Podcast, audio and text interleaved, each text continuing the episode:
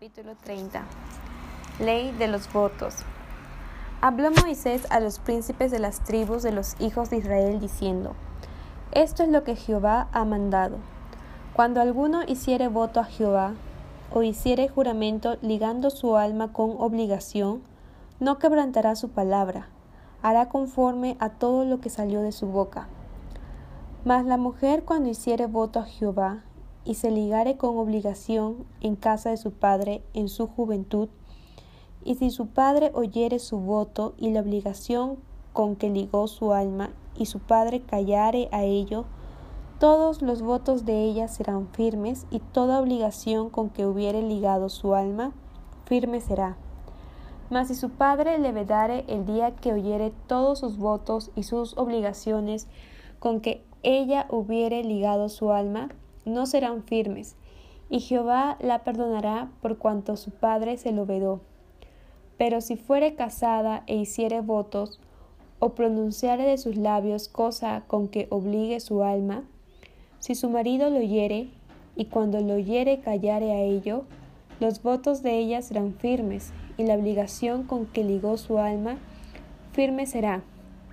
Pero si cuando su marido lo oyó, le vedó, entonces el voto que ella hizo y lo que pronunció de sus labios con que ligó su alma será nulo, y Jehová la perdonará.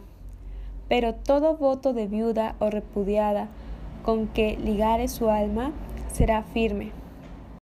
Y si hubiere hecho voto en casa de su marido y hubiere ligado su alma con obligación de juramento, si su marido oyó y cayó a ello y no le vedó, entonces todos sus votos serán firmes, y toda obligación con que hubiere ligado su alma, firme será.